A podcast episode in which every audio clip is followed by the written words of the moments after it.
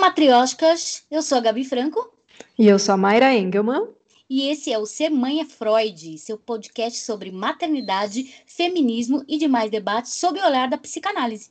Porque Freud explica e a gente descomplica. E aí, gente, como que vocês estão? Bom dia, boa tarde, boa noite. Uau! Hoje a gente vai falar sobre um assunto mega importante, mega relevante, que está afetando não só as mães, mas todas as esferas da nossa sociedade. Sejam elas governo, educadores, estudantes, ambiente de trabalho e toda a família, que é o ensino durante a pandemia. O que a gente está vivendo nesse momento, tanto na macro quanto na micro escala, é uma situação de profundo mal-estar, que Freud, adivinha, explica. Ele explica, mas quem pode encontrar as soluções somos nós. Mas ele traz uma forma da gente compreender de onde vem esse mal-estar, né, para que a gente entenda o que fazer a partir dele. Foi em 1929 que Freud escreveu um texto chamado Mal-Estar na Civilização, das Unbehagen in der Kultur. Isso daqui é só para mostrar que você fala alemão, tá? E Mas, gente, esse... é muito metido, né? Pelo amor de Deus! Gente, a gente está precisando elevar a autoestima nesse momento, por favor. e esse texto, ele fala sobre o mal-estar que assola todos nós, e que é causado pela sensação como se você estivesse numa estrada sem acostamento. Um desconforto contínuo, mas que é esse desconforto que nos move. Né? Esse mal-estar né, de você desejar, mas não poder ter, não poder fazer, né? não poder ter livre, né, assim, livre desejo. Esse mal-estar, ele vai se manifestar, segundo Freud, segundo três grandes vias, né? Uma delas são os laços sociais, as relações sociais, relacionamentos. Depois vem o corpo, que nos mostra claramente as marcas da nossa finitude, mostrando como Cronos, o deus do tempo, toca nossa existência. E a terceira fonte são as forças da natureza. E é aqui que entra o coronavírus, o Covid, como uma força, né, dessas três que, na verdade, materializa as três em uma só, né?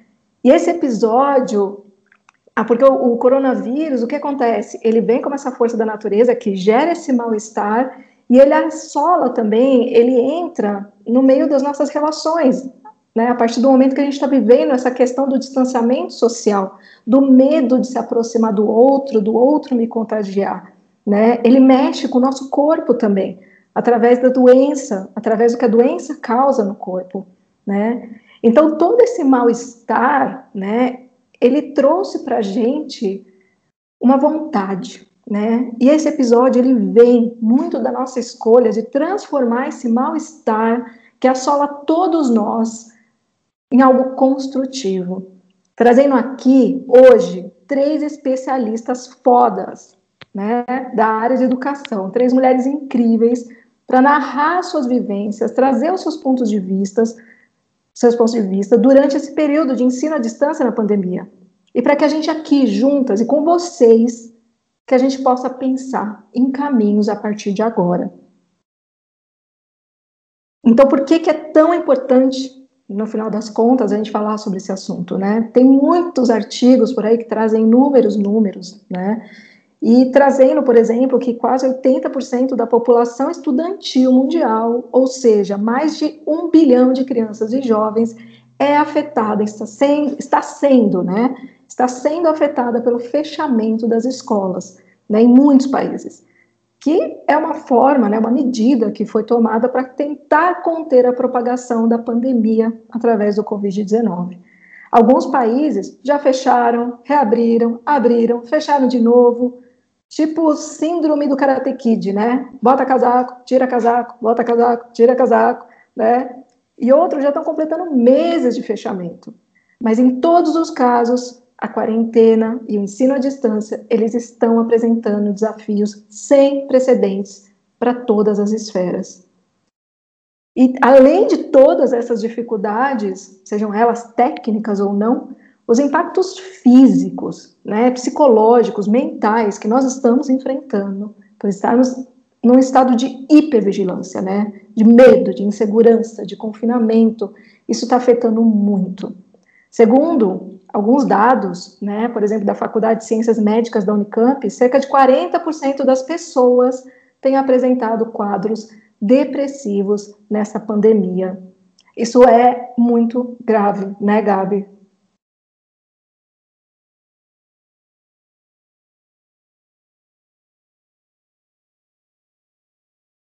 Gabi? Oi, estão me ouvindo? Desculpa. é.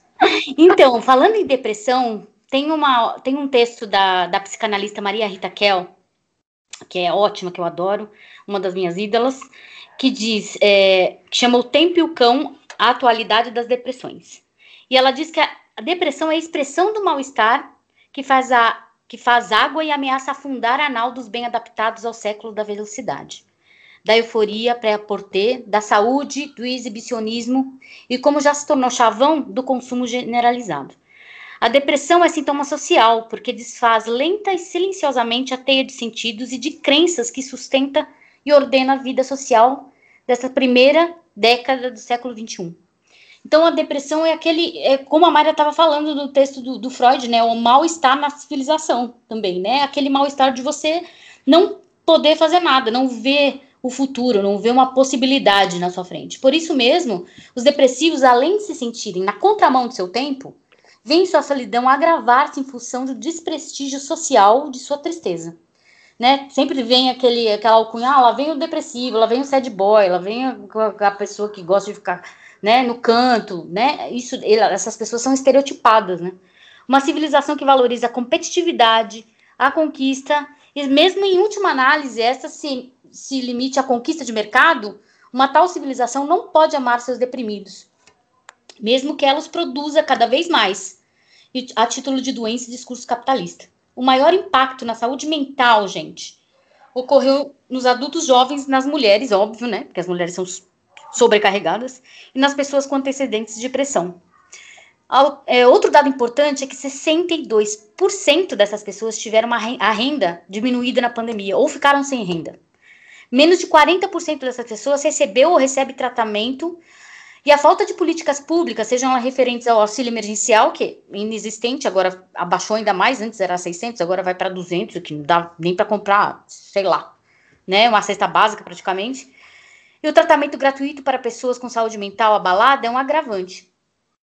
Segundo o médico Guilherme Polanzik, professor de psiquiatria da, na infância, da, da, infância e da adolescência da, da USP, que desenvolveu um tema de saúde mental de crianças e adolescentes na pandemia, ele diz que a pobreza é o fator de risco mais consistente para transtornos mentais.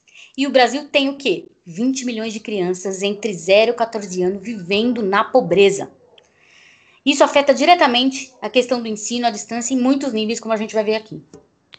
Ou seja, né, motivos não faltam para que a gente discuta sobre esse assunto. E é por isso que a gente trouxe aqui essas mulheres incríveis, profissionais incríveis, que vivem esse dilema ali, né, no furacão, que são educadoras, né, professoras, pedagogas.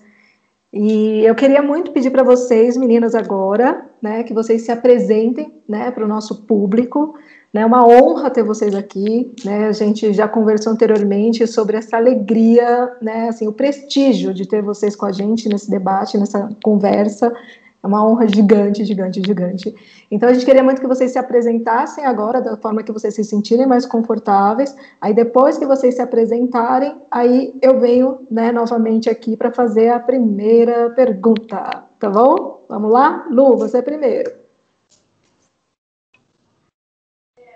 Oi, Má. Oi. Primeiro eu queria agradecer o convite da Mayra e da Gabi para participar desse podcast. Eu sou a Luciana, eu sou mulher, mãe, esposa, multitarefas, como quase todas, não que eu ache isso bonito, mas enfim, é o que nos cabe.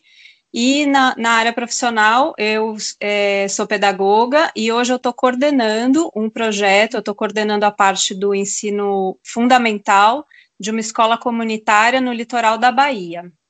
É isso, agora é a Ana. Boa noite, eu quero agradecer primeiramente a Mayra e a Gabi por, pelo convite, por, por esse desafio, é meu primeiro podcast. É, eu, meu nome é Ana Cristina, eu sou professora, sou mãe, sou filha, é, sou psicopedagoga, atuei um bom tempo com crianças com transtorno de aprendizagem e também com deficiência aqui no município de Jundiaí. E sou uma apaixonada pela educação. Eu amo o que eu faço. Agora é a Camila. Boa noite, pessoal. Meu nome é Camila. Eu também, como gostaria de agradecer aí o convite para esse debate, para essa conversa que é tão fundamental nos tempos de hoje, né? Acho que é, tra trazer esse espaço é muito importante, né?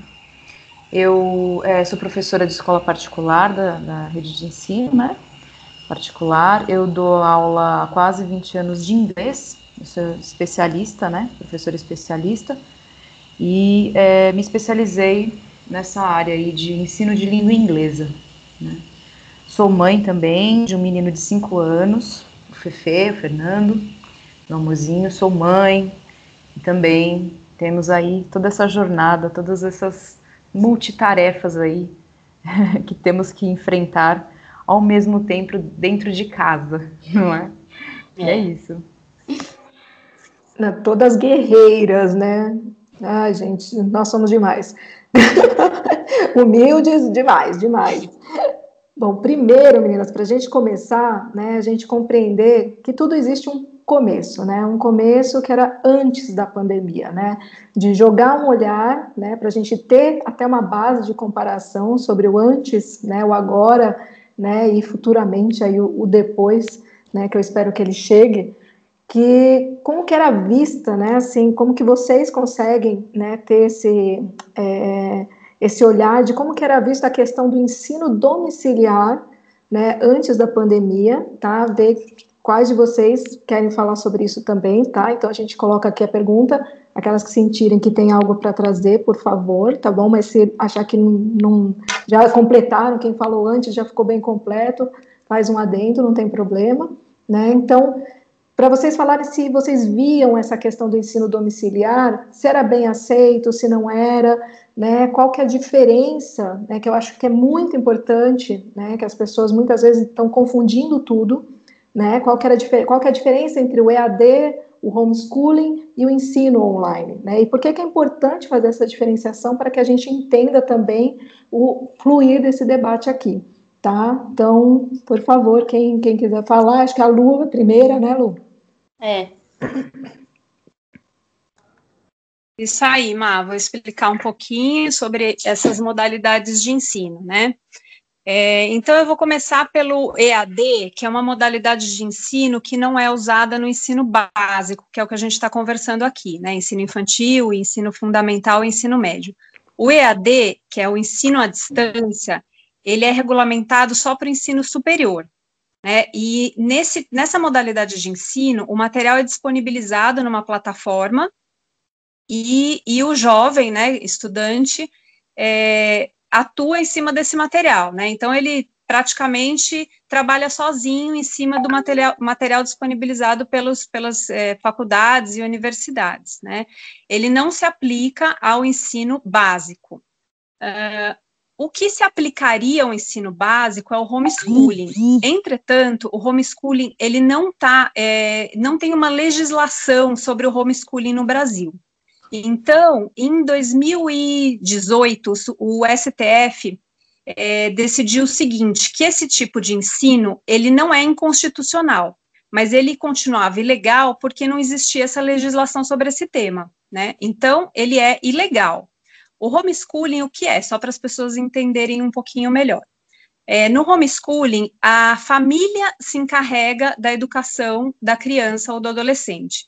Então, ela precisa cumprir é, as legislações, cumprir as leis, cumprir o currículo, cumprir, uh, enfim, tudo que a lei determina, a lei, de, lei de diretrizes e bases, mas ela decide, né, como isso vai ser feito. Isso é feito dentro da, da casa, decide quais é, quais estratégias, quais os apoios, qual a metodologia, e de tempos em tempos ela teria que ir à, escola ou à Secretaria de Educação para prestar contas. Então, para a criança fazer uma prova, uma verificação se aquela criança está aprendendo mas isso não é regulamentado aqui no Brasil. A gente não, não tem isso legalmente. Algumas famílias, há, há anos atrás, entraram na justiça e pediram para fazer homeschooling e ganharam. Então, tem poucas famílias que ganharam esse direito na justiça, mas não existe uma legislação sobre isso.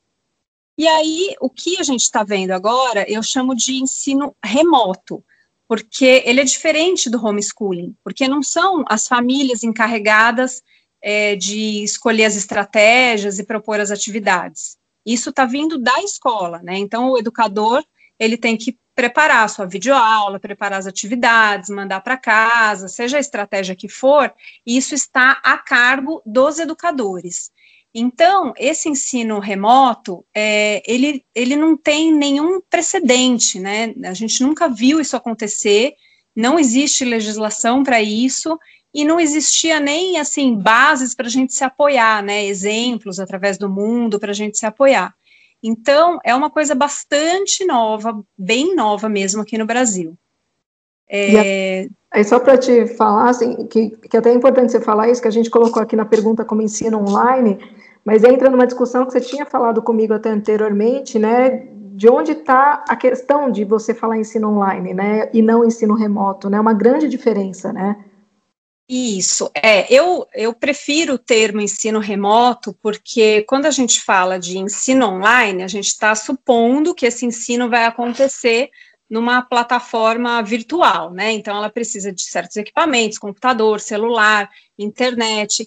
Então, como tem uma grande parcela da população que não tem acesso a esses recursos, se você falar no ensino online, você está excluindo essa parcela da, da população, né? Porque a gente viu que outros recursos tiveram que ser usados, né, para pessoas que é, moram em zonas rurais, inclusive o correio, enfim, tem muitos outros recursos, né, então eu acho que o ensino remoto, ele é mais abrangente e, assim, mais democrático, né, porque você está falando de todo mundo que está é, usando essa modalidade de ensino né, no contexto da pandemia.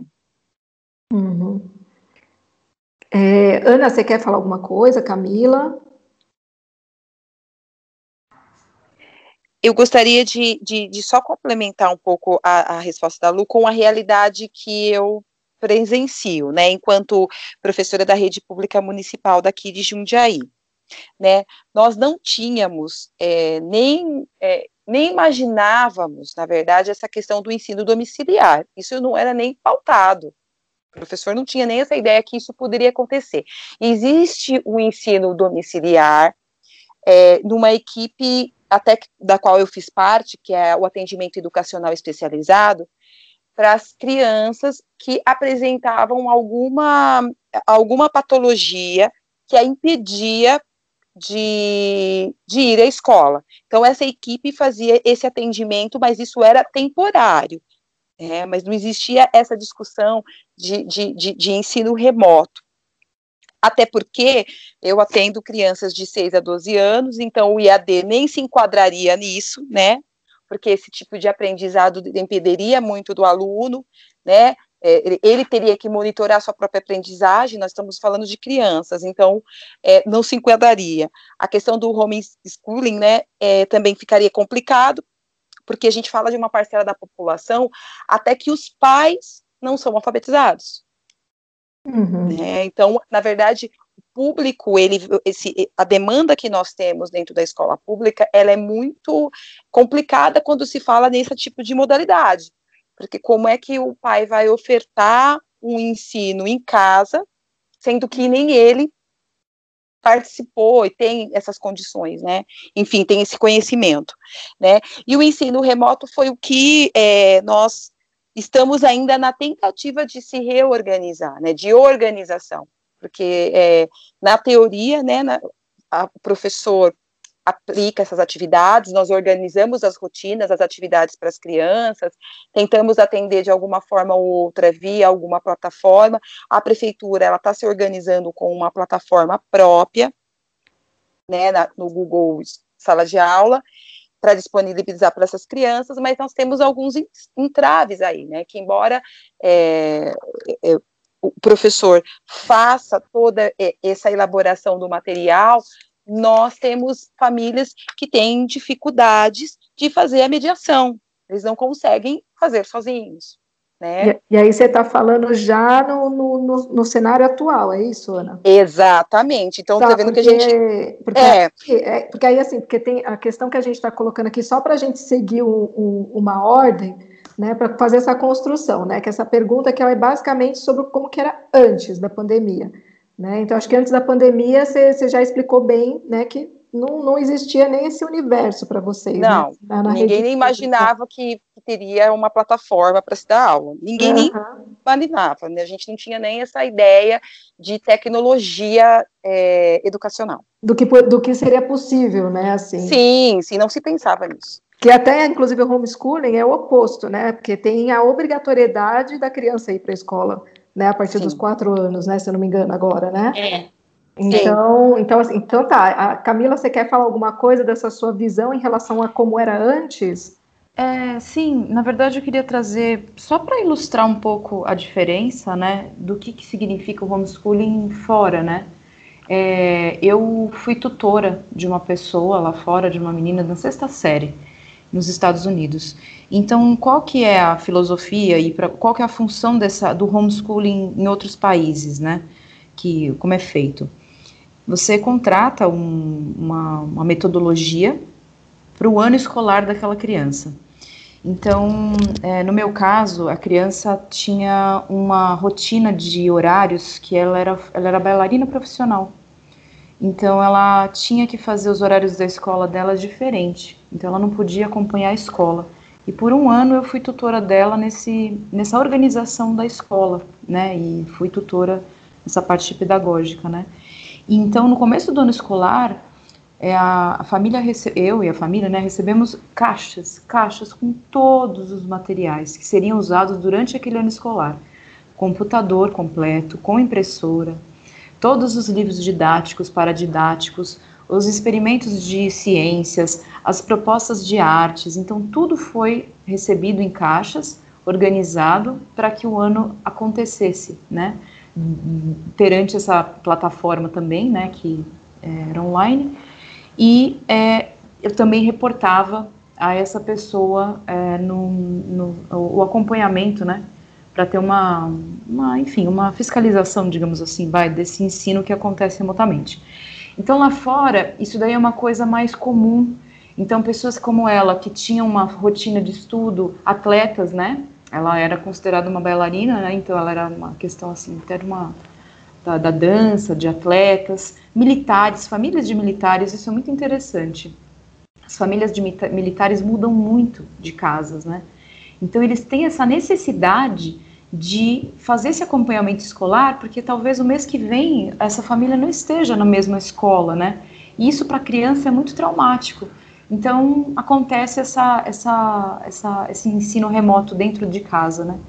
E a parte religiosa também, né? A gente não pode esquecer também que aqui no Brasil tem uma vertente também muito grande de religiosos que querem implementar o homeschooling por uma questão de é, viés, né? Ideológico, é, religioso dentro da educação. Então isso tudo acaba sendo aspectos que a gente não conhece do homeschooling, né? E foi uma experiência muito interessante para mim. Foi uma, uma outra visão, bem distinta do que eu estou vivendo hoje, tá? Bem diferente. Nossa, dá um episódio, hein, Gabi? Homeschooling. Dá, dá sim. É, gente, e as escolas, assim, falando, né? Passando para uma outra pergunta aí, já que a gente já finalizou essa questão do antes, né? O que, que é EAD, o que, que é homeschooling, o que, que é ensino online. Tem ainda, agora que estão tentando em, em, colocar o ensino híbrido também, né, que é metade online, era metade metade presencial, pelo menos na escola da minha filha isso estava acontecendo. Agora com o lockdown vai ser totalmente online novamente. E as escolas estavam preparadas para essa revolução? O ensino tinha modelo rígido e, e, e o antigo, ou havia espaço para inovações? Existe espaço para inovação? Porque isso é uma coisa muito é, o que veio, essa revolução que a pandemia trouxe, ela veio para abalar todas as estruturas de todos os níveis da sociedade, né? A gente, é, semana passada eu estava falando com com um antigo chefe meu de como a estrutura de trabalho está sendo remexida, né? Com, com o trabalho dentro de casa. E a mesma coisa está acontecendo com a, com a educação, né? Então, como que as escolas receberam esse tsunami aí da pandemia? Lu, você puder começar? Começo sim, Gabi. É, antes eu só queria ressaltar um aspecto. Eu, quando eu fui para educação, eu fui, eu entrei na educação pelo viés inovador, né? Eu fui estudar pedagogia porque eu é, tinha várias pontuações que eu era contra dos modelos tradicionais, né? Tinham vários aspectos que não me agradavam, então eu fui buscar alternativas. Então entrei pela porta do, do inovador na educação, né? E sob o meu ponto de vista, é, a, o ensino ele é bastante rígido e não tem muito espaço né, para essas inovações e para aberturas. Já não tinha antes. É, para você ter uma ideia, o modelo de ensino que a gente usa é o mesmo modelo do século XIX. Então, a gente está há dois séculos com uma lousa na frente da sala, um monte de cadeira, um sentado atrás do outro, e um educador lá na frente é, explicando, dando aulas e enfim, soltando todas aquelas informações em cima do grupo de alunos, né? E o grupo de uhum. alunos fazendo tudo igual ao mesmo tempo. Esse é o modelo de fábrica, né? Que é o modelo da Revolução Industrial, né? O nosso modelo de educação ainda é baseado no modelo da, da Revolução Industrial. Então, eu que entrei pela porta da inovação, posso te dizer que é, qualquer tentativa de mudança e de fazer diferente encontra muita resistência em toda a sociedade, é, isso não é, não cabe, não é uma resistência que vem só dos educadores, ou só do alunado, ou só do, do dos, das famílias, né? É, é, da sociedade como um todo, porque essa cultura escolar que a gente tem, ela é muito, muito enraizada. A gente está há muito tempo fazendo a mesma coisa. Então, pequenas mudanças, né? Por exemplo, na, na escola que, que eu sou coordenadora, a gente aboliu notas, né? E, e aí resistência enorme, eu perco um monte de famílias que não entendem, como, como assim vocês não têm nota, né, a Secretaria de Educação é outro problema, que eu tenho que ficar brigando, explicando por que, que eu não tenho nota, então, todas as mudanças, elas encontraram muita resistência, e de uma maneira geral, a gente ainda está é, baseado num modelo bastante antigo e bastante obsoleto, ele não é ruim, ele só é ultrapassado, né, sob o meu ponto de vista. Então, quando veio a pandemia, eu pensei isso, imaginei que essas reflexões viessem à tona, porque a gente poderia ter sido até esse ponto mais criativo, poderia ter pensado em modelos que estimulem mais a autonomia das crianças, para que elas dependam menos do educador ali na frente o tempo todo, pegando na mão e faz isso e faz aquilo, elas poderiam ser mais é, donas desse processo, tá mais apropriadas desse caminhar e com isso caminhar um pouco mais é, sozinhas, com essa autonomia, né, que vem junto com uma responsabilidade. Mas tudo isso teria que ter sido construído antes, né, e a gente não, não construiu, porque esses modelos de educação inovadoras, eles são ilhas, eles são muito, muito pequenos, né, não estão espalhados, não são uma rede ainda. Então, é, o que, no, no, no meu perceber, assim, a gente, como a gente sempre foi rígido e está no modelo ainda muito obsoleto, essa, essa vinda da pandemia foi como uma bomba. A gente não teve aonde se apoiar, aonde pegar modelos, aonde assim, buscar inspiração, porque a gente não era muito criativo né, na nossa maneira de, de, de trabalhar, né, na nossa prática. Então, isso eu acho que foi um, um, grande problema aqui, na, aqui no Brasil, quer dizer, no mundo todo, né? Mas na minha, na minha, no meu momento aqui no Brasil. Então, e o que eu observei, né? É, a gente tentou passar para o virtual exatamente o que a gente fazia na sala de aula, né? Não, não teve uhum. muita criatividade. E aí surge um novo problema, porque, como a gente já falou aqui, vai falar outras vezes, Uh, cerca de 6 milhões de estudantes eh, no Brasil não têm acesso à internet. Desses 6 milhões, mais ou menos 5 milhões e 800 são da escola pública. Então, ainda que você repita o modelo de sala de aula no ambiente virtual, isso também não vai dar o resultado, não vai atingir todo mundo e não vai ser suficiente para a gente dar conta desse momento de pandemia. Nossa. Ana, você tem alguma coisa a acrescentar? Eu só acrescentaria, né, é, só trazendo um pouco da realidade da escola pública, né, nós não estávamos preparados para essa situação, né, não nem se discutia isso. Então, quando eu falo não estar, não estar preparado, eu falo também da estrutura física, né, por exemplo, a escola que eu trabalho, nós temos seis computadores, temos 25 professores, de, é, de, professor de educação básica 1, fora os especialistas de inglês e educação física. Então, são seis computadores que são divididos entre todos esses profissionais, né? Sendo que alguns a câmera também não funciona, nem áudio. E o acesso à internet também é muito complicado. Sem contar a questão do preparo do professor, né? A grande maioria e eu faço parte também desse, desse universo, nós não fomos formados nessa perspectiva. Então, foi muito difícil mesmo é, é, quebrar esse, essa estrutura e ver que realmente o que você fazia até agora, você não vai fazer mais. Esse modelo rígido de, de, de, de aprendizagem, né, onde o professor está lá na frente, a todo momento, trazendo conhecimento, e isso não vai acontecer mais. E, na verdade, era um temor do professor. Né? Se falava-se de tecnologias na escola e o professor tinha medo de, de, perder o seu papel, né, enquanto mediador do conhecimento. Então, tem muitas situações que, que ainda necessitam ser desconstruídas dentro da escola. Camis, quer falar? É, para a escola particular, acho que também foi um grande choque e teve um embate ali de, de como fazer isso, né, na prática. Mas ao longo do ano passado a coisa foi acontecendo, né? Então as pessoas se adaptaram, viram maneiras de fazer, muito treinamento e muito indo atrás de muitas coisas de tentar achar soluções ali para aqueles problemas. E hoje eu vejo que assim, é, com as pessoas que eu converso e de outras escolas também particulares, eu vejo que está rolando dentro de um mínimo mas eu não sei se, se, se esse modelo é inovador ou não. Eu, eu, eu, eu ouso dizer que é o mesmo modelo que nem a Lu falou, só que levado para o online, né?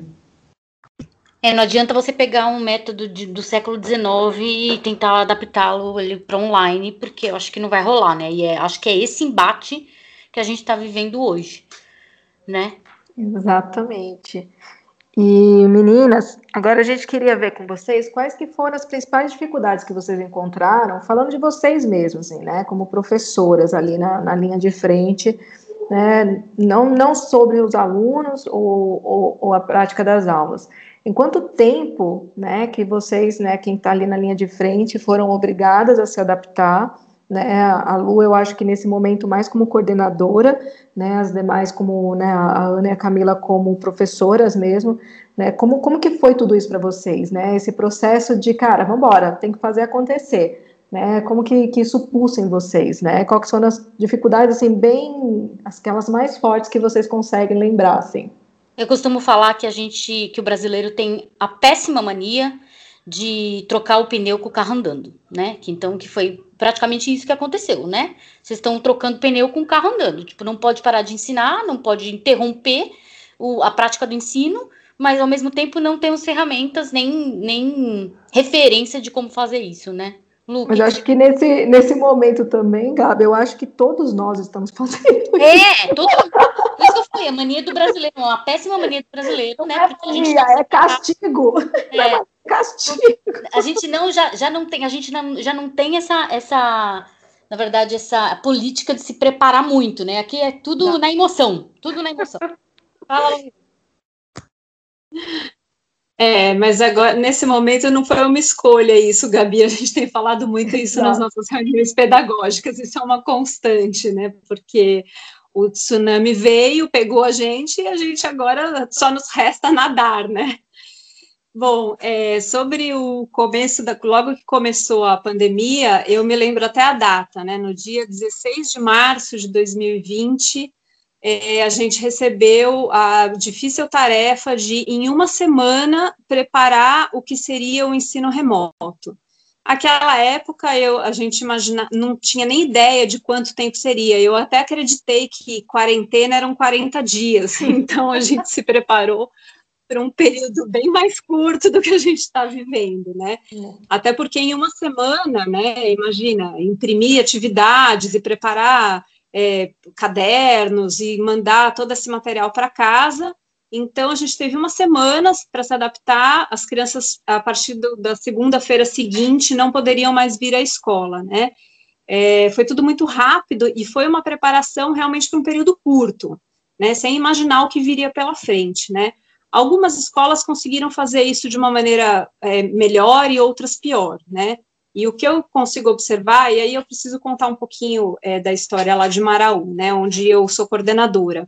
É, lá existe uma rede pública que é, é sofre bastante, tem muitos problemas, né, não tem recursos, é, não tem nem educadores, porque até bem pouco tempo atrás não existia escola espalhada pela, pela península, né? Então, até uns 20 anos atrás, as pessoas não se alfabetizavam.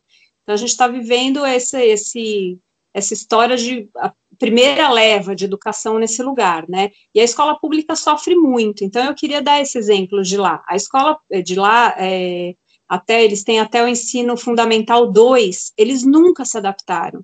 Eles passaram o ano passado inteiro em branco. Eles, no, nesse primeiro momento, conseguiram mandar algumas atividades é, impressas para as crianças, e depois disso não conseguiram mais nenhum contato com as crianças, porque os educadores não têm computador, os educadores não têm internet, muito menos as crianças. As distâncias são enormes, a península é muito grande, eles não tinham como ir até a casa das pessoas, não tem correio que funcione. Ou seja, então, essa adaptação, né, variou bastante, né, algumas escolas é, foram bem melhores, outras bem piores, e, e algumas não se adaptaram até hoje, a gente está ainda aguardando, né, eu até busquei um dado aqui, e 35% das crianças tiveram as aulas suspensas, enquanto 58% passaram a ter aulas remotas. Então, aí a gente já começa a ver uma grande diferença, né? E a maior parte das crianças que tiveram as aulas suspensas provém de escolas públicas. A Ana vai continuar meu, minha fala. É, as crianças de, de, de escola pública, e eu, como professora de escola pública, nós tivemos, assim, eu falo que nós somos para o epicentro do furacão foi um momento muito difícil, porque olha como é a, a organização do, do, processo, né? A Lu nos trouxe que logo na segunda semana as escolas já começaram essa organização, e eu percebi essa movimentação com outras professoras da rede privada. O que aconteceu com a escola pública? Parou. Nós ficamos estáticas, né? Sem nenhum movimento. E de repente, de uma hora para outra, veio a ordem do retorno e que nós tínhamos que fazer atividades, imprimir atividades, enfim, criar rotina, é, é, entrar em contato com os pais. É, então, essa adaptação, ela foi forçada e foi de uma hora para outra. Nós não tivemos tempo de nem de respirar. Então, é como vocês falaram, né? A Lu, acho que falou, e a Camila também. Na verdade, foi feitas tentativas de fazer é, essa adaptação de um modelo educacional dentro do, do, do, do online, do remoto, mas isso não rolou.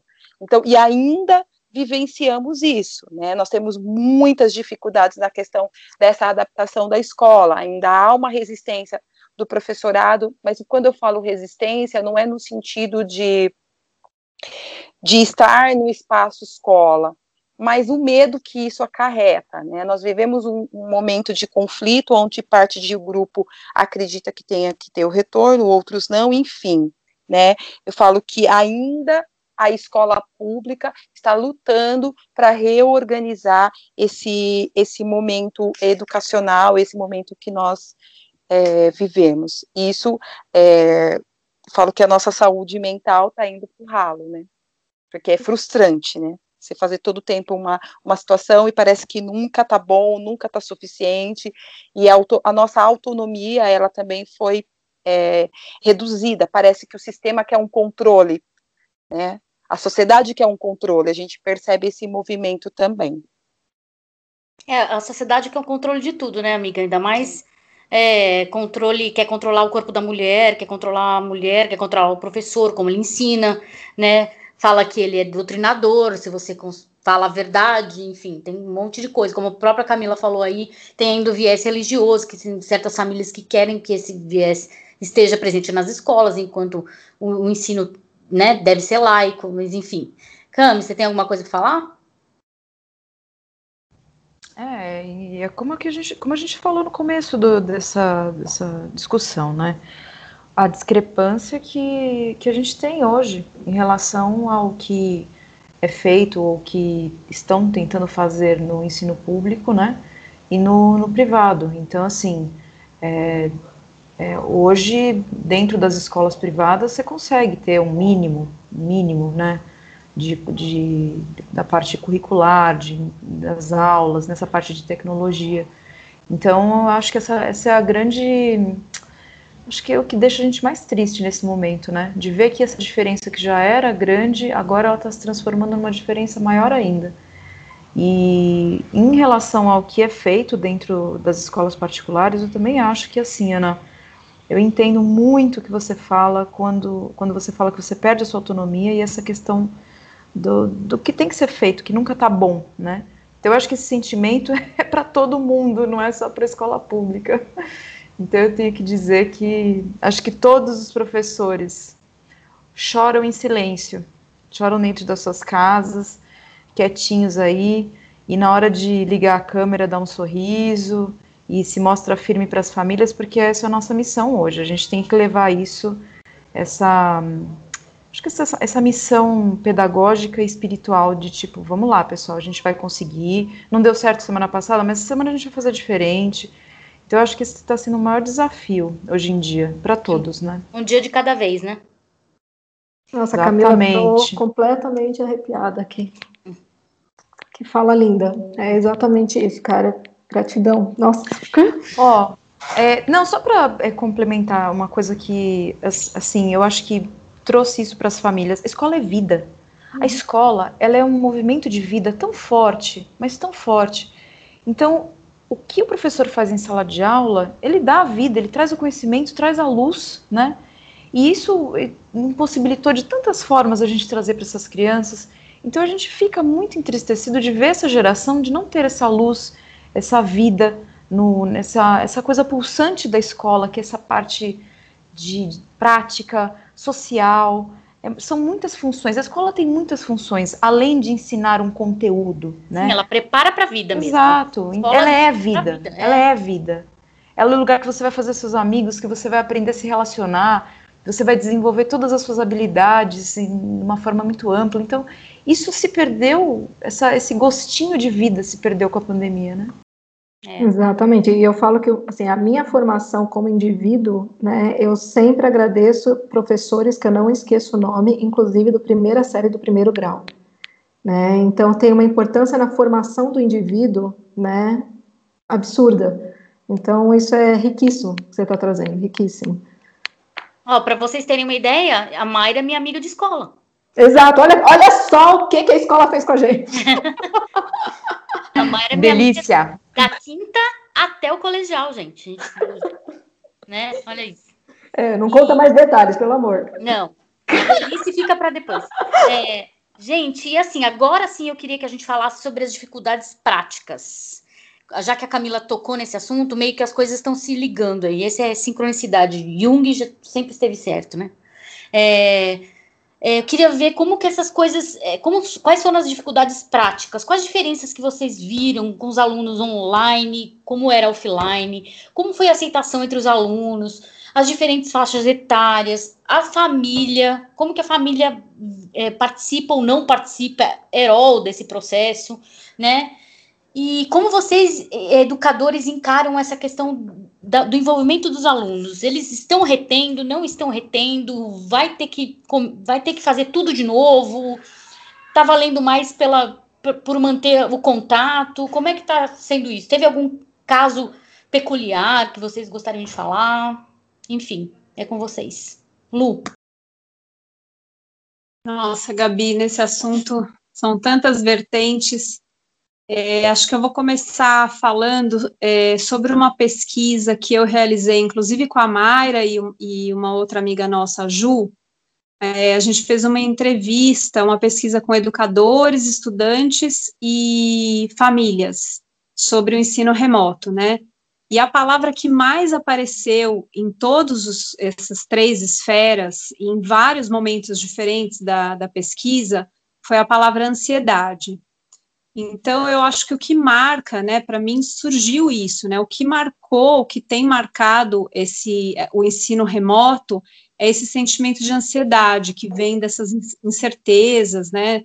Quanto ao que a gente está fazendo, quanto ao futuro, quanto à nossa segurança, é, outras incertezas muito mais graves do que essas, né? De crianças minhas lá da península que têm incertezas quanto a, a pontos básicos, né? Quanto ao que vai comer, se vai continuar tendo dinheiro para comprar comida e roupa, enfim é, toda essa incerteza permeou esse momento, né? Então, é, não, eu não consigo nem falar sobre desempenho escolar, né? Eu acho que o que está em jogo, o que, que, se pôs em jogo foi o mínimo de direitos e, e sanidade mental. Eles foram privados, as crianças, de uma parte que é muito importante da vida deles, né? Esse aspecto social, né? a, a, vida se dá dentro da escola, né? A vida deles, o grande parte é a escola. Eu tenho crianças é, lá em Maraú que têm situações tão difíceis em casa, tão é, duras, que elas passam praticamente o dia inteiro na escola. Eles têm aula de manhã e algumas crianças simplesmente não vão embora, né? Elas iam para minha casa, iam para casa de outros educadores e voltavam para a escola à tarde para ver se tinha alguém porque nesses casos extremos a escola é o único é o único refúgio, né, dessas crianças. É o único lugar que ela tem os seus direitos minimamente é, atendidos. É, mas não foi só difícil para elas, né? Os educadores eles foram é, muito forçados a, a dar respostas, né? a, a, as famílias elas tinham uma, essa necessidade de querer voltar àquele passado, aquela normalidade que já não cabia mais. E elas queriam respostas imediatas, queriam o educador cumprindo, né? Queriam voltar ao normal escolar, né? É, então, o educador ele se sentiu bastante, bastante cobrado. Isso eu ouvi em vários relatos, né? De dar essa resposta que, que era impossível. E as famílias também, é, assim, não, não tem culpa disso, porque elas também se viram numa situação, né? Quantas mulheres, no meu caso, inclusive, é, a gente se viu tendo que dar conta de trabalhos domésticos, de trabalho profissional em casa, né, com o gato em cima da cabeça, o cachorro andando, o marido pedindo alguma coisa e os filhos demandando, querendo, precisando de ajuda, precisando de atenção, precisando de, é, atenção até para ter uma sanidade mental, e aí a gente naquela cobrança, né, que já é bastante típico da mulher, mas é, foi elevado à décima potência nesse momento, né, porque a gente não dava conta disso, não dava conta daquilo, e estava sempre se sentindo culpada, né, de querer atender, de entender que nossos filhos precisam da gente e a gente também não pode largar as outras coisas, né, mil pratinhos para ir equilibrando. É, então, acho que foi isso, foi, foi foram tanta, tantas dificuldades, tantas questões que surgiram que fica até difícil encaixar nesse momento. É, é isso. Aninha, quer falar? Quer completar? É, quero sim. É, essa questão que a Lu trouxe, eu acho que é muito importante. Essa palavra que, que permeia né, agora o nosso universo, ansiedade, né? Eu falo, até me emociono para falar, porque a, a, as pessoas não entendem o que é ser professor hoje, né? Nós tivemos praticamente o nosso espaço de trabalho, a nossa profissão, ela foi dilacerada. É assim que eu me sinto, né? É, a, a, trouxe, na verdade, um problema social onde se discute o que é o espaço da escola. Porque o que as famílias hoje estão tendo não se discute a, a, preocupação, às vezes, com o aprendizado, mas aonde essas crianças vão ficar.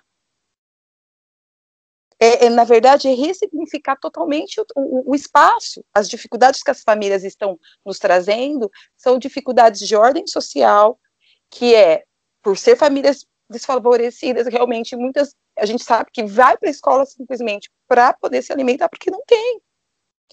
E eu, enquanto profissional, que estou lá, existe meu lado humano também. Eu sei que eu estou aqui na minha casa eu comi, mas eu sei que não comeu. E nem vai comer.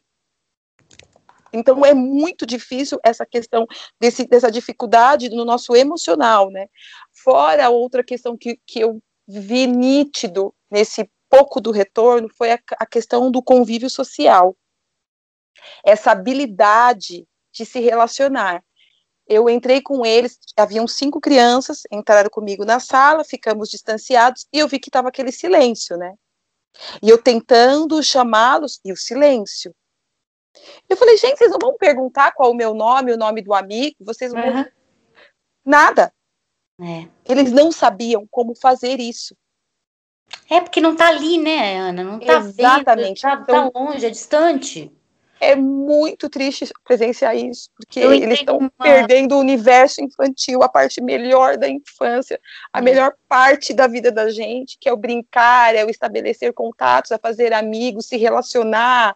Exato. Eles estão sendo impedidos, né? Então é um, é um momento. Eu, acho, eu acredito que para a sociedade, além dessa questão, lógico, do, do conhecimento, mas eu acredito que a questão dessa construção do indivíduo enquanto cidadão, Sim. enquanto pessoa, essa formação coletiva, isso é uma perda que realmente é. Vai, é, vai, vai, vai, vai, pedir vai a impactar, Vai impactar muito ainda. Eu entrei numa, numa discussão, eu sou a rainha das discussões online, né, gente? Eu tento, mas é, é meio impossível. Inclusive, eu fui suspensa do Facebook por isso. Eu entrei numa discussão, Ana, com uma, uma moça que estava xingando as mães, né? É, falando que é, mãe colocava as crianças na escola porque era depósito de criança, porque queriam se livrar dos filhos, né? Eu nem, nem entrei no, no, na questão se a pessoa tinha filhos ou não, e eu não quis. Eu, eu parei para pensar, eu falei para ela, eu chamei ela a pensar, né? Eu instei ela a pensar e falar, querida, você já parou para pensar que essas mães elas precisam trabalhar, né? No, antes do lockdown, né? Essas mães vão precisar trabalhar. Onde você acha que ela vai deixar as crianças? Você parou para pensar que a escola é o único lugar seguro que ela encontra para deixar os filhos dela onde vão ser alimentados e bem cuidados? É na escola. É a única, é a única opção que essas mães têm. Não é que é o depósito de criança, gente. É o único lugar onde você pode deixar seu filho. Você vai deixar a criança trancada em fora, casa?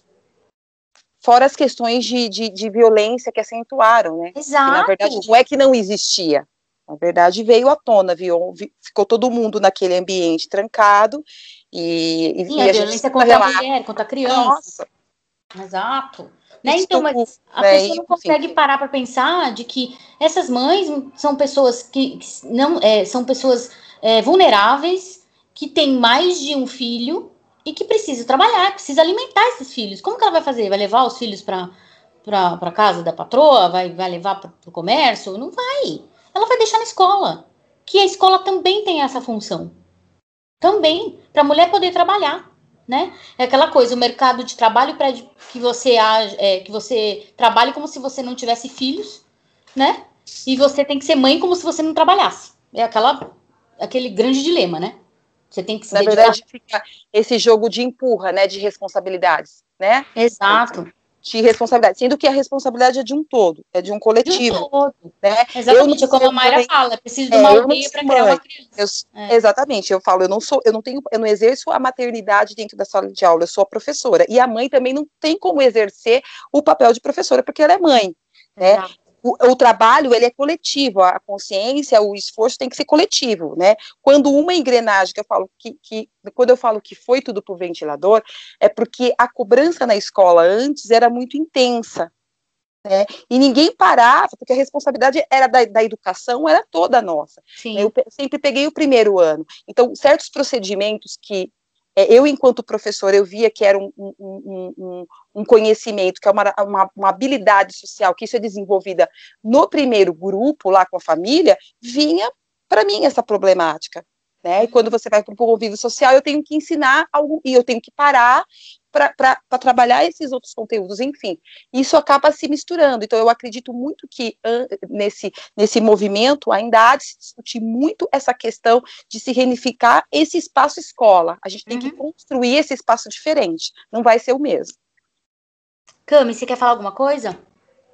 Nada do que foi será, gente. É. esqueçam aquela vida que nós tínhamos, esqueçam a sala de aula que existia antes, esqueçam. Eu acho que é o que vem aí pra, pela frente vai ser um desafio constante. É, 2020 foi o choque e 2021 está sendo o momento da gente tentar se reorganizar e ver quais serão as estratégias que a gente vai tomar daqui para frente, porque a coisa parece que não, não vai ser resolvida de uma forma tranquila. E os, e os, os traumas e tudo que vier depois disso vai ser muito grande, né? O que a gente vai ter que correr atrás, né? Então, o que a Ana falou de dilacerado, né? A nossa profissão foi dilacerada. Isso me, me, me chamou muito a atenção. É exatamente isso. E assim, eu vejo hoje, por exemplo, a, a dificuldade das famílias que tiveram no ano passado em entender o papel do professor. Sim. Então, assim, nós fomos questionadas é, da, dentro da nossa metodologia, da nossa experiência, porque fomos expostas às famílias, né? A nossa aula foi exposta. E as famílias não tinham um entendimento, um conhecimento. Então, é, teve que ter um movimento dentro da escola para explicar para as famílias como aprendia, né? Como a criança aprende, como é que tem que ser feito. Então, a gente teve que chamar as famílias para o nosso lado, para conseguir fazer isso minimamente, porque senão não ia rolar minimamente. Então, é, Dentro da escola pública, isso infelizmente não conseguiu ser feito nem minimamente, né? Mas é, isso foi um movimento geral, né? Muito difícil. Eu acho que de alguma forma, assim, toda essa situação, ela também derrubou os muros imaginários que existiam entre família e escola, né? Aliás, entre todos esses esses universos, né? Mesmo sendo desafiador, né? Aconteceu esse diálogo, está acontecendo esse diálogo, ele precisa acontecer. Né? E eu acho que a grande importância né, dessa conversa nossa aqui é trazer essa possibilidade das pessoas entenderem que esse, essa conversa está acontecendo e que ela precisa acontecer, mas ela precisa acontecer num campo empático, né, de realmente assim os pais darem valor né, ao papel dos professores, dos, dos educadores e vice-versa né, de, de, ter essa capacidade de dialogar e de compreender a realidade de cada um e as limitações de cada um. Né? Então, aqui em casa foi bem complexa a situação, mas hoje, né, ouvindo vocês e muitos relatos que eu ouço de outras pessoas, eu sinto que eu estou assim numa situação que eu sempre eu gosto de enfatizar que eu estou numa situação privilegiada. Né, eu sou uma mãe que eu trabalho em casa, né, todas as minhas atividades profissionais eu consigo executar em casa, eu consigo mudar os meus horários, né? Então, eu acho isso muito importante, né, que que fique claro para as pessoas que têm esses privilégios, né, como eu, né, que os, os desafios existem também, mas a gente acaba precisando valorizar o que a gente tem de mais importante né? Então, eu até tenho 15 mil histórias aqui, mas eu gostaria de dar mais tempo para vocês poderem falar sobre vocês, né? E que a gente está com o tempo aqui mais apertadinho. E, e eu estou ouvindo aqui o Skype pulando e eu estou perdendo a concentração. Não. Gente, é que a Camila vai precisar sair. Cami, você quer despedir do pessoal? Só... Fala, Cami, fala. Com você a voz. Gente, já fizemos um grupo de terapia. Esse podcast rendeu um grupo de terapia, então é isso. Acho que a gente tem que se ajudar e se fortalecer nesse processo. E, assim, isso eu falo como sociedade, tá? Eu acho que na medida que a gente conseguir ajudar o outro com palavras, com ações, esse momento é esse. A gente tem que se ajudar muito, muito. É um esforço social, coletivo, educacional, familiar total, né? Então é isso. Obrigada, viu, meninas? Licença que o, a, a, a Pro lhe chama. Beijo, obrigada. Beijo.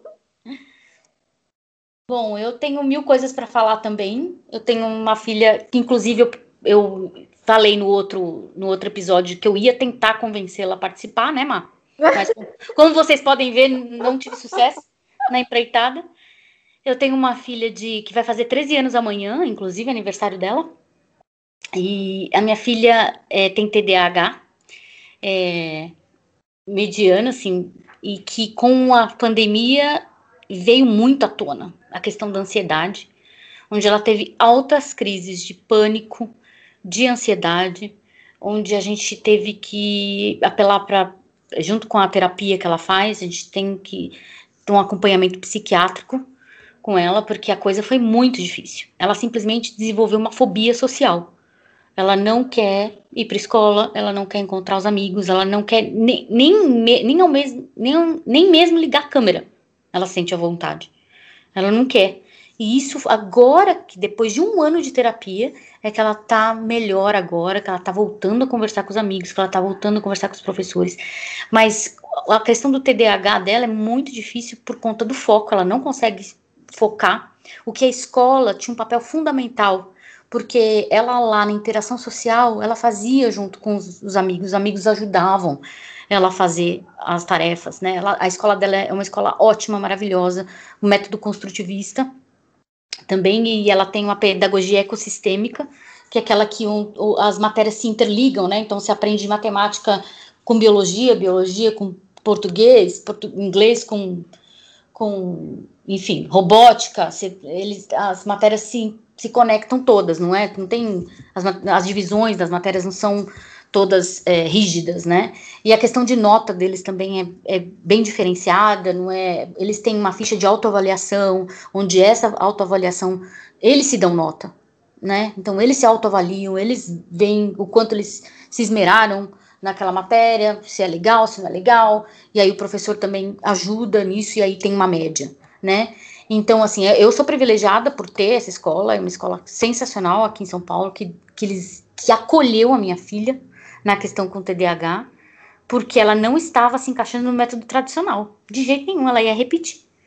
Né? E aí ela ganhou uma bolsa nessa escola, onde eles viram que a Valentina era uma, uma menina de potencial e, e trabalharam. Então, assim, a escola, para mim, é riquíssima. A escola é praticamente é, a terapia ocupacional da minha filha.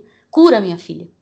Cura minha filha. A escola, a convivência, é, o, o, estudo, é, a, acolhimento dos professores dessa escola, dos próprios pais, porque é uma sala bem pequena, tem, tem, tem 10 alunos, então os próprios pais desenvolveram uma amizade muito grande. Nós somos amigos, temos uma rede de amigos, onde um ajuda o outro, né? Eu fui professora de inglês durante muito tempo, então quando tem aluno que tem dificuldade em inglês, eles falam, ah, vai falar com a tia Gabi, eles falam comigo, e, aí, e assim vai. Quando tem um pai que é bom de matemática, ele, ele dá aula de reforço para as crianças. Então criou-se uma comunidade em volta dessa escola, né? E essa situação da Tina, ela entra muito no próximo ponto, ponto né, Gabi, dos impactos sociais, né? Exato. Acho que entra bastante, né? Exatamente. E aí eu queria saber de vocês, Lu e Ana, os impactos sociais, né, disso, né, Mar? Uhum. conduz aí. pode, pode falar. Não, em termos sociais e coletivos, gente, como que vocês enxergam, como que isso vai ser, né? Num cenário pós-pandemia, ou como isso afetou as crianças e as famílias? Gabi, é, para mim o que mais surgiu, assim, o que mais a pandemia evidenciou, porque a pandemia ela foi como aquele contraste, né, que a gente toma quando vai fazer exame, né? Ela deixou tudo mais evidente, mais claro, saltou aos olhos, né? É, e eu que trabalho num projeto social, o que saltou muito aos olhos foi a questão da desigualdade, né? E o sofrimento, não que o sofrimento individual, acho importante a gente ressaltar isso, né? Porque o aspecto individual, ele não está ele é legítimo, né? Ele é verdadeiro. O meu sofrimento enquanto indivíduo, enquanto mãe, né? No momento que eu nem sou coordenadora, no momento que eu estou aqui como mãe, eu estou enlouquecida e, e, e, e, minha, meu, minha dor, ela é real. Eu sinto essa dor na pele, na carne de está fazendo mil coisas, está sendo demandada de milhares de coisas e sento no banheiro e tranco a porta e choro, é, porque eu queria ser mais, né? Eu queria ser mais mãe, eu queria ser, ter mais tempo para ser coordenadora. A gente sempre quer mais, né? Então, esse nosso sofrimento individual, ele é muito verdadeiro e a minha próxima fala não é no sentido de não ser empática a isso, mas é preciso ter um olhar coletivo, né, um distanciamento, um olhar social para isso, né, porque afinal de contas esse é um problema coletivo e ele é, a lição forte que veio dele é isso, que agora é todo mundo junto ou a gente está ferrado, né?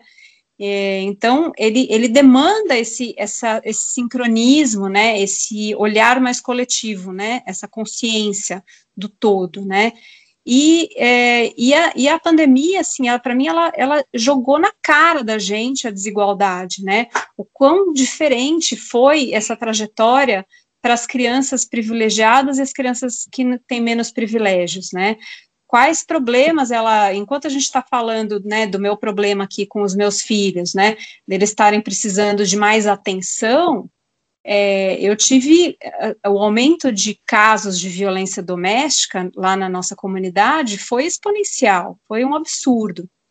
Então, é, o, o, pai com a renda diminuída, que ficou desempregado, essa insegurança, eu não estou justificando, obviamente, a violência doméstica, mas é uma situação de estresse que, quando a pessoa não tem o mínimo de capacidade de lidar com tudo isso, desencadeia numa, numa corrente de violência. É, e nessa cadeia de violência, essas crianças, em, sobretudo as meninas, elas são as principais vítimas. É, e o aumento foi um absurdo, assim, a gente viu é, que a escola era um lugar que elas eram vistas, que elas eram olhadas. Então, é, eu quase eu me esquivo de ficar falando sobre os prejuízos é, cognitivos, porque isso a gente consegue recuperar, em um momento a gente vai recuperar tudo isso, e eu estou lidando com problemas tão mais sérios, o, a, o papel da escola ficou, é, a, inclusive nesse momento, tão em outro patamar, tão em outro nível, é, de garantir os direitos, de olhar para essas crianças, que, e eu percebi que quando elas deixaram de, de ir para a escola todos os dias, elas ficaram mais abandonadas, porque ninguém olha por elas, elas estão dentro de casa e ninguém está vendo o que está acontecendo. Quando elas vão à escola todo dia, você está olhando aquela criança, você vê se ela tem alguma marca, você vê se ela está agindo de uma maneira estranha, você observa, você faz perguntas para a família, vai na casa. Agora não, então elas ficaram sozinhas, sozinhas, desamparadas. E, e o resultado foi esse. Então, hoje, a nossa preocupação é, lá na, na escola Maramar é muito mais nesse sentido, né? A gente está tentando voltar a ser o apoio que a escola consegue ter, ser para as crianças, em muitos casos, o único apoio, né? De, é, de único lugar que eles são olhados como um ser humano, né? E tratados tal qual. Aninha, você quer completar? Só completando a Lu, é essa questão que, que, grita desses impactos sociais realmente é a questão também da responsabilidade pela vida do outro, né? O uhum. ser humano não tinha esse perfil, né? A gente, nós vivíamos na nossa bolha, então tá bom para mim, tá bom para mim. E hoje não funciona mais assim, o mundo não vai ter como funcionasse mais. Exato. Né? Na verdade, é esse, essa, esse movimento, essa ansiedade, é porque é uma, uma desconstrução de algo que a gente estava habituado. A gente estava habituado a ver o sofrimento do outro, e se eu não estivesse sofrendo, tá tudo bem. Uhum. Ah, o outro é o coitado. Ah, eu, né? A gente dá um jeito, né? Essa garantia de ser criança. As crianças estão perdendo essa garantia, esse direito de ser crianças, né? Quando ela fica dentro daquele espaço com a família, como a Lu falou, é, vulneráveis a qualquer situação, não são todas as crianças que estão seguras dentro de casa. Realmente a escola, ela traz esse, esse viés de ser um espaço seguro, aonde ela pode exercer o direito dela ser criança. Ela não, ela não tem essa preocupação. Então eu acredito que esse, esse sofrimento é, individual de cada uma dessas crianças, isso, isso como bem disse a Lu, a questão cognitiva, conhecimento, enfim, isso ele é secundário no momento que a gente está lutando para ficar vivo. Sim. Hoje a gente luta para ficar vivo. Eu me vejo assim, eu quero ficar viva para daqui não sei quanto tempo, porque a gente não consegue nem projetar isso mais. O ano passado eu ainda projetava eu tinha a ilusão que ia ser 15 dias, 20 dias. Aí, de repente, passou um mês, passou dois meses, de repente veio o, o furacão. E hoje eu olho e não consigo estabelecer uma meta. Ah, daqui a um ano eu vou retornar no espaço escola. E, e não, não tem. Nós vamos ter que se reconstruir vê tudo diferente, e esse movimento não é fácil, é dolorido para todo mundo, e, e, é como você bem disse, Lu, a consciência coletiva, o esforço de todos, né, de toda a sociedade. É, a gente está... Pode falar, Não, a gente está vivendo um estado, praticamente estado de guerra, né, onde a principal é, preocupação é a sobrevivência. Depois a gente vê o que a gente vai fazer.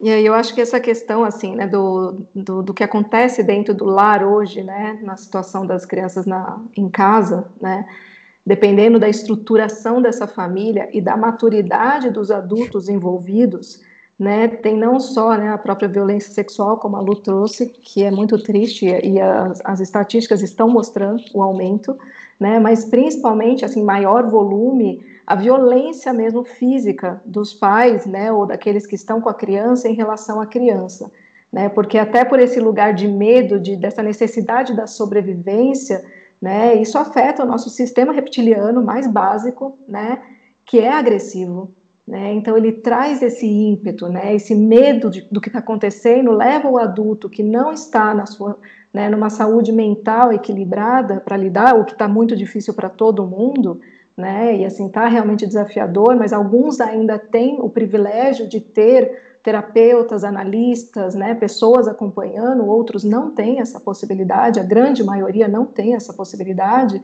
Então as pessoas, né, os adultos estão com as suas crianças, né, internas muito angustiadas, né? E aí acaba que naquele lar a criança não tem o adulto de fato com maturidade para ajudá-la, para dar suporte. Uhum. E aí ele vem e avança, né? E eu falo que isso está acontecendo em praticamente todas as casas, que seja um avanço físico, de toque físico, mas o grito, que para muitas crianças, dependendo da idade, elas recebem, e alguns adultos vão contar em consultório, e às vezes você vai destrinchando, aquilo que ele falou que ele tinha apanhado, na verdade foi um grito né? Porque eles não têm essa diferenciação. É uma violência, né? Então isso está afetando assim de uma forma gigante, porque nós como adultos estamos nesse lugar imaturo, né? E em muitos momentos por conta desse medo, dessa ansiedade, dessa incerteza que você falou, né, Ana, de você não sabe quando vai acabar. É, é o ponto de angústia de todo mundo nesse momento, né? Você não sabe quando termina. Isso é angustiante. É a mesma coisa de você não saber quando você vai morrer né? Então, é, faz muito sentido tudo que vocês estão trazendo. Eu queria muito perguntar para vocês como que vocês veem, né, qual que é a projeção né, pessoal de vocês em relação ao que vem depois. Né? Vamos sonhar com esse dia né, de que a pandemia acabou, né, não tem mais risco, vamos lá, bora né, olhar o que sobrou e ver o que, que a gente constrói a partir daqui. O que, que vocês veem dentro do cenário da educação né, de possibilidades de futuro. Lu? Nossa, Mar, muitas coisas também nesse ponto, viu? É, bom, é, a resposta é, imediata à pandemia eu, eu classifico como um pouco insatisfatório, mas isso também eu tenho que ressaltar que está dentro do meu olhar, que é um pouco pessimista. É, então, eu, por exemplo, nesse aspecto das desigualdades, né, que eu vou voltar só um pouquinho, só para esclarecer que é, pra, muito longe de querer tirar o valor do sofrimento individual, eu acho que a gente tem que ter essa, essa noção do coletivo para cada um fazer a sua parte, né? A gente, no lugar de privilegiado, de vez em quando vai precisar fazer um esforço maior, né? É, e, de uma forma geral, as respostas imediatas, é, em termos de educação, por exemplo, né, o que se aproveitou das reflexões que surgiram pela pandemia, né, esse questionamento dos modelos educacionais, por que, que a gente ainda está tão engessado? Será que a gente, se a gente não tivesse é, ousa, ousado mais, a gente não teria respostas melhores, né? O porquê dessa resistência das famílias em relação à inovação, né? Porque isso é uma cobrança gigante, né? Você quer mudar alguma coisa, a família não quer que você saia do currículo, não quer perder aquele, né? Aquela fala, ah, eu, eu aprendi assim, então eu quero que seja feito assim. Então, é, eu, eu julgo hoje como subutilizadas as reflexões que surgiram disso tudo, né? É, mas, por outro lado, eu tenho que ser empática com, comigo e com todos, que a gente está vivendo um momento de muita tormenta, né? Então, não, não tem muito espaço, né? A gente está tão sobrevivendo, tão tentando, assim, trocar constantemente essa roda nesse carro que não parou e não vai parar tão cedo, que é, talvez não seja o momento para isso, né? Então, o que me dá uma esperança, o que me retoma o otimismo, né? E quando a gente tem esperança é porque a gente ainda espera, e eu realmente espero que essas sementes de reflexão fiquem plantadas dentro das pessoas. E eu acho que no momento adequado, num momento de menos tormenta, é, elas podem florescer. Então, muito, eu, eu tenho muito desejo que surjam reflexões sobre a maneira como a gente lida com a educação, com o nosso como fazer essa educação. É, eu acho que a gente tem muita coisa para ressignificar, como a Ana disse, né? Não só dos espaços escolares, mas as funções da escola, né? Que hoje elas estão muito além das funções apenas cognitivas, né? É, então, eu espero que seja dada a devida importância e que a gente olhe mais, né, para essas múltiplas funções com mais afeto, com mais carinho e empatia para a escola, e, e, quando eu digo escola, é, são as pessoas, né, porque escola não é o prédio, né, escola são as pessoas que, que fazem isso acontecer. E, e a semente de olhar para essas desigualdades também, de entender é, que sozinhos nós não sobreviveríamos, então, quem sabe disso surge um olhar um pouco mais coletivo, né? Para eu estar tá bem, o meu vizinho tem que estar tá bem, o outro tem que estar tá bem, os meus amigos têm que estar tá bem. Senão, o meu bem não é não é bom o suficiente, não é satisfatório. Então, eu acho que as mudanças não são para agora, porque a gente não tem braço para isso, não tem força, mas eu realmente acredito que muitas sementinhas vão ficar plantadas para a gente e lutando dia após dia por uma educação e uma sociedade melhores. Ana?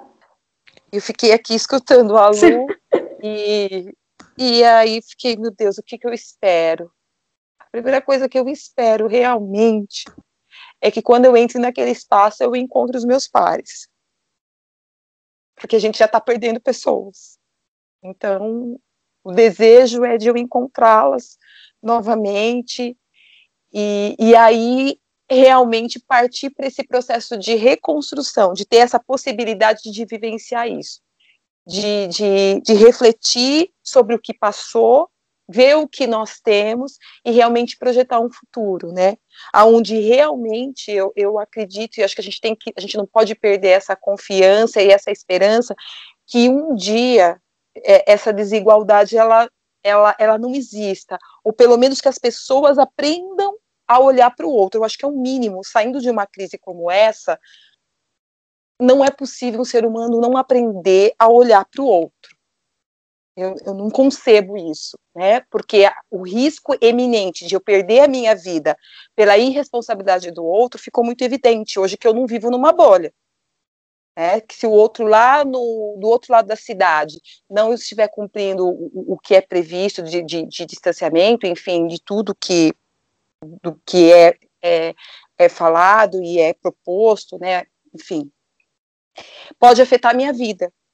As pessoas estão morrendo, né? Então eu acredito muito que eu espero realmente encontrar seres humanos, porque eu cheguei à conclusão que antes da pandemia nós não éramos, porque a desigualdade sempre esteve no nosso meio e a maioria da, a maior parte da sociedade nunca olhou para esse grupo.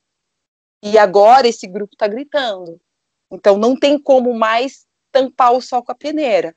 Todo mundo vai ter que fazer a sua parte e realmente trabalhar pelo outro, pelo bem comum. Eu espero que esse é o mundo que eu espero depois da pandemia, que a gente consiga realmente olhar para os para o outro e se incomodar com a dor do outro, se incomodar que o outro está sofrendo violência e não está tudo bem, e, e, e, realmente a sociedade ter essa mobilização porque não é só minha, não é só da Lu, não é só da Gabi, não é só, é, é coletivo. Não dá mais para pensar escola, em pensar em políticas públicas de forma individual ou num grupo restrito. É coletivo. Exatamente. Ai, que lindo. E tudo o que vocês falaram me leva para um, um texto, né? Eu vou ler um trecho aqui de um texto do Freud, que é o texto, para mim, assim, o mais lindo dele, que eu, todo, né, se quem puder ler, leia na, na internet, você coloca no Google, tem para ler, ele é super curtinho.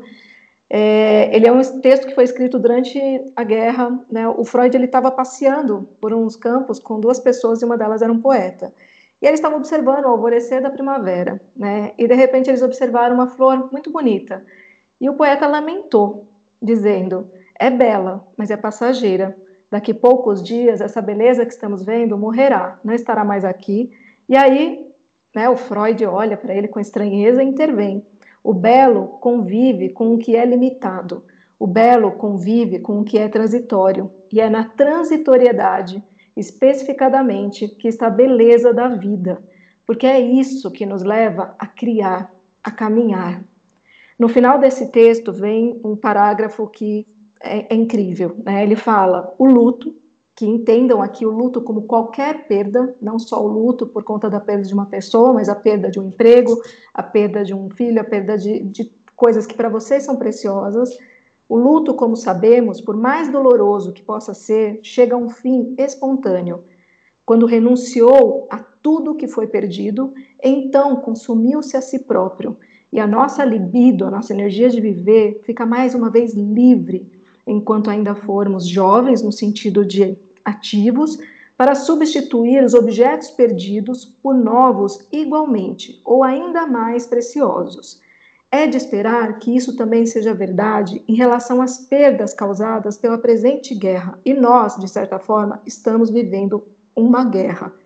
Quando o luto tiver terminado, verificar-se-á que o autoconceito em que tínhamos as riquezas da civilização nada perdeu com a descoberta de, de sua fragilidade. Reconstruiremos tudo o que a guerra destruiu, e talvez em terreno mais firme e de forma mais duradoura do que antes. É isso, meninas. Gratidão por tudo. Gente, queria agradecer muito a presença de vocês. Esse podcast talvez tenha sido o nosso mais denso, né, Mar? Sim. Desde, desde que a gente começou. Mais maravilhoso. É, porque finalmente a gente trouxe, na verdade, a contribuição de vocês, dessas nossas convidadas maravilhosas. Obrigada, Lu. Obrigada, Ana. É, a, a, vivência de vocês é sensacional. É, foi, é muito importante que vocês falem sobre ela para mães, para outras professores que talvez, que porventura vão ouvir esse podcast. Então, mais uma vez, eu agradeço a presença de vocês, né? Eu queria também falar para as nossas ouvintes que vocês podem encontrar a gente nas redes sociais, né? A gente está no Twitter, arroba Freud, no Instagram, arroba Freud, no Facebook, né? Eu queria que vocês, meninas, dissessem onde vocês podem ser encontrados, se vocês quiserem ser encontradas nas redes sociais, né? Tem gente que quer ficar oculta lá quietinho, mas se vocês quiserem divulgar, talvez vocês tenham página do trabalho de vocês que vocês querem divulgar, não sei, Lu, Ana. Gabi, eu queria divulgar o site lá da escola, né, do, do projeto do qual eu faço parte, porque é um projeto é, de uma escola comunitária é, que vive de, de doações, né, porque é uma comunidade bastante carente. Então, eu vou aproveitar esse espaço claro. para divulgar a escola, tá? O site é escolamaramar.org.br. Então, visitem, deem uma olhada no que a gente está fazendo lá na Península de Maraú. Agradecer demais, mais uma vez, o convite de vocês é, por permitir essa fala.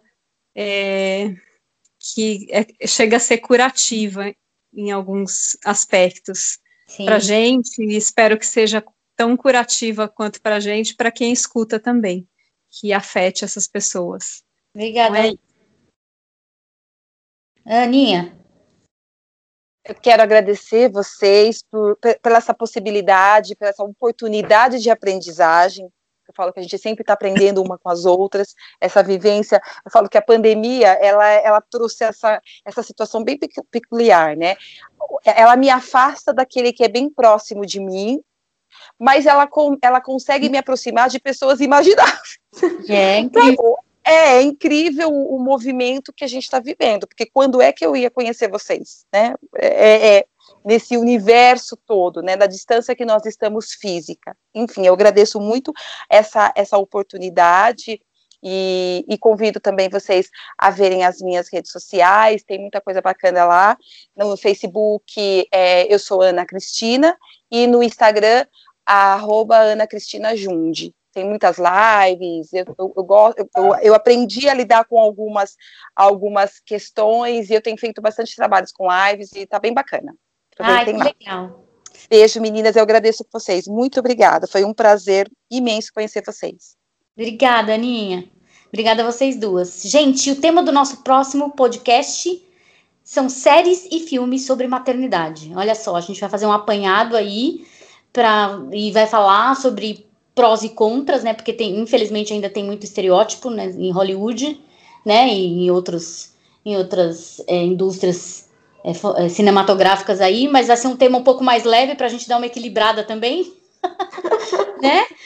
E você assiste, você ouve o nosso podcast no Anchor, no Spotify, no Google Podcasts, tá bom? Então segue a gente aí no arroba Freud. Márcia, quer se despedir, falar alguma coisa? Ah, gente, eu tô assim nas nuvens. Gratidão, gratidão, meninas, por tanto aprendizado, por tantos novos olhares, por tanta profundidade que o nosso mundo precisa. Né? Eu estou cansada do, do, do, do, quão raso né, colocam discussões que merecem espaço. Né? Então, eu acho que a gente realmente teve uma ideia assim muito feliz, né, Gabi, de, de trazer essas mulheres incríveis, né, para trazer essa profundidade que merece, essa atenção que merece né? E eu espero que as pessoas realmente ouçam e não só ouçam, né? Compartilhem, reflitam e cada um faça a mudança que é necessária para que a gente se acolha como humanidade, finalmente, né? A gente tem que ter esperança, né? É isso, é meninas. Boa noite. Lindo, boa gratidão noite, enorme. Dia, boa tarde, não sei que horas que você vai ouvir esse podcast. Eu só quero que você ouça, ouça o podcast, tá bom? Um beijo, gente.